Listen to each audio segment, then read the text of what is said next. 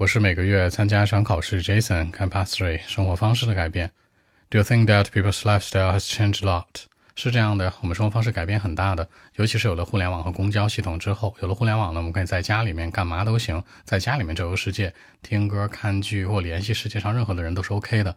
其次呢，有了现在的交通工具也是这样，我们可以到世界的任何一个角落，公交、地铁，对吧？包括飞机、轮船都是 OK 的。Well, actually, yeah, sure. I mean, thanks to the internet and the public transport, our lifestyle has been totally changed over the years. I mean, people today would sit at home and spend lots of time on the internet, like reading, listening to music, or just watching some movies or videos. Besides, people could go anywhere they want today because the public transport, I mean, is user-friendly by the way.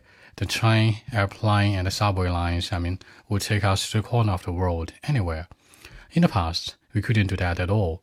So that's it.